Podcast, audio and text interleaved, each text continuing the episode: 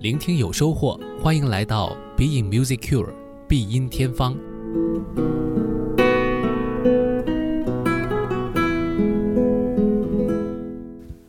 Being Music Cure 必音天方，我是顾超。今天节目继续聊聊和中提琴有关的一个节目。那么说到中提琴的作品呢，有一部伯辽兹的《哈罗德在意大利》是很值得一提的。那这个作品呢，它严格意义上来说呢，是一首交响曲，但是中提琴在当中扮演了非常重要的角色，几乎可以算成是呃一个协奏曲。但是呢，整个这个作品。特别是我们今天节目听到最后，你一定会觉得中提琴的比重比一般的协奏曲还是要低了那么一点儿，啊，就让我呢为您来讲述这部作品当中的一些亮点和故事。说到这个伯辽兹啊，我们可能呃有很多朋友知道他的作品呢，是知道他的拉科奇进行曲，因为那个曲子呃非常非常有名，在很多的配乐、电影还有像动画片当中都出现过。或者呢，有的朋友呢知道他和英国女演员史密斯的爱情故事的纠葛，那么知道他写了一首幻想交响曲来表达他的爱与失落，还有他的生命的激情。那么今天这个哈罗德在意大利啊，其实和他的幻想交响曲也很有关系，因为他们都是讲了人物的这种内心的激情，呃，还有他的这个。情感的经历以及他对于这个整个世界的一些看法等等，是非常具有浪漫主义色彩的一部作品。那么说到这个哈罗德在意大利为什么会写到这首中提琴和乐队的作品呢？其实这个和当时时候的演奏大师帕格尼尼还有关系。我们之前节目当中啊也和大家分享过，包括在天方乐坛，最近大家可以去听这个帕格尼尼诞辰二百四十周年的这个专题。里面就说到了，其实帕格尼尼不仅仅会演奏小提琴，他的中提琴、他的吉他也很棒。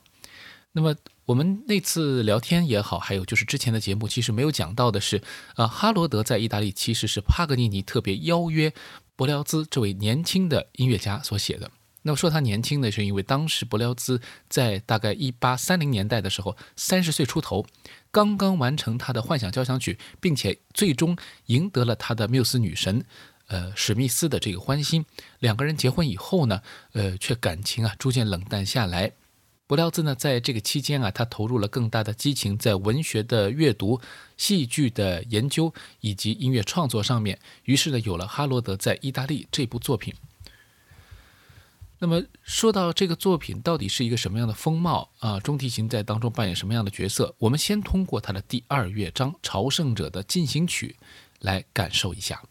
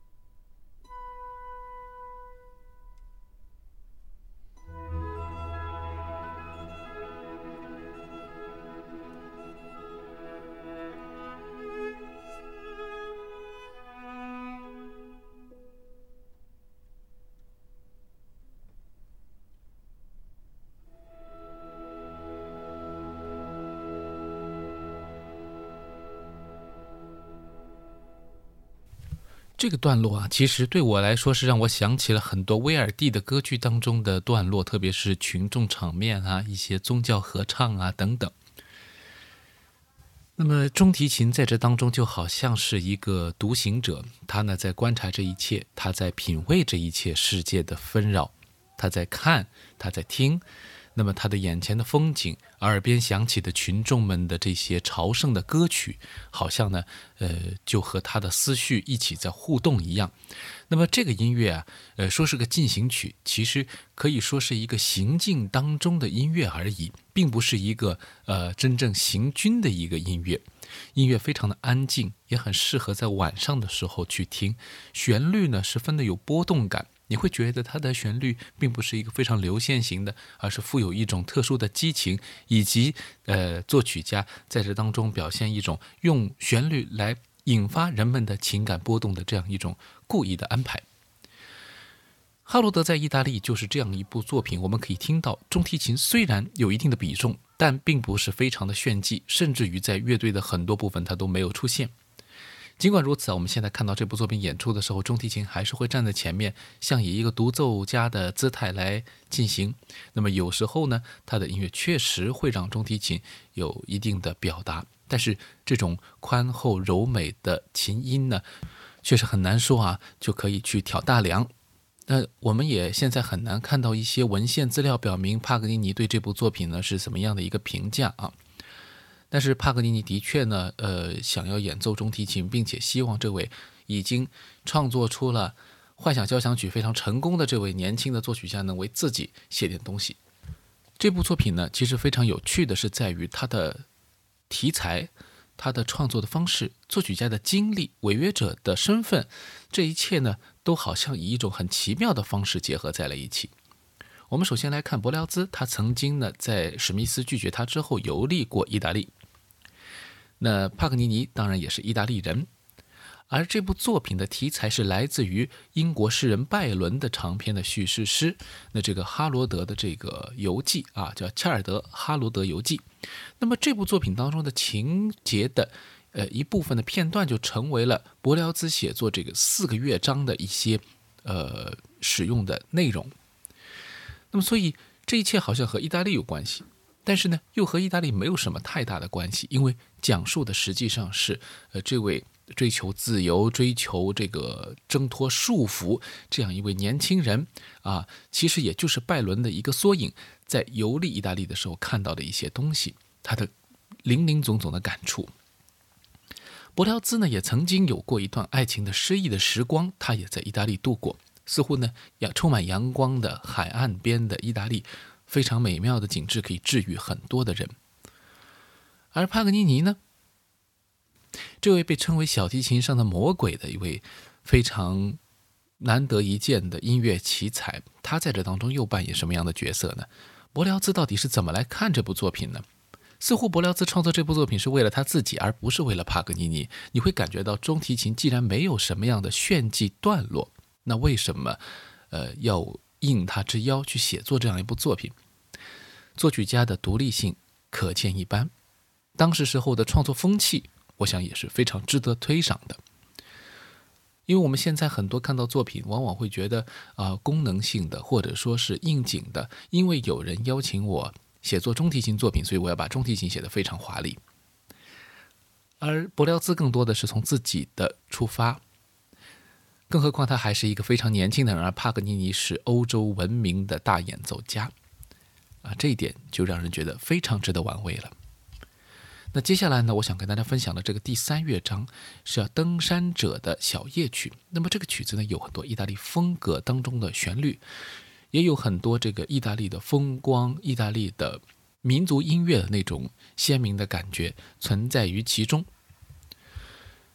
那么我们待会儿呢就可以看到。啊，在这个乐段当中呢，呃，好像有一些非常美妙的群众的聚会，也有很优美的，呃，那种小夜曲一般的声音。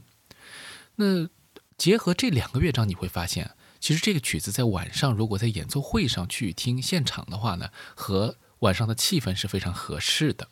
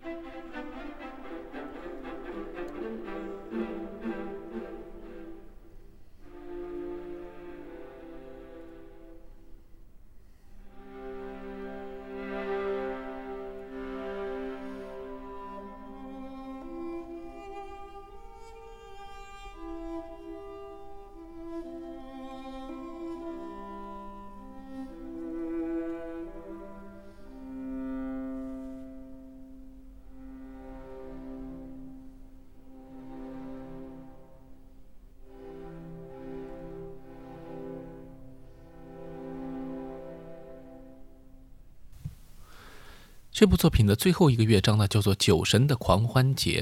在这个乐章当中，集中体现了伯辽兹的美学特征。我们还记得，如果大家听过《幻想交响曲》，一定会知道，它最后是非常的狂欢，是一种笑对死亡、笑对爱情的失败这样一种很坦然的，呃，浪漫主义的一种情怀。而在这部作品当中，最后竟然也是以一种酒神式的狂欢来结束的。从文学上来说呢，拜伦的诗歌和这部音乐作品没有太直接的联系，因为我们会发现四个乐章。那么漫长的一部作品，其实跟文学内容是无法去对应起来的。柏辽兹只是选择了原诗当中的一些打动他的小片段，进行音乐上的幻想和驰骋。所以，我们往往看到一部，比如说，嗯，柏辽兹写的《罗密欧与朱丽叶》，你一定要去和整个的莎士比亚的戏剧去对接，是非常困难的，也是没有必要的。因为音乐作品其实它只是一个，呃，文学的由头而已。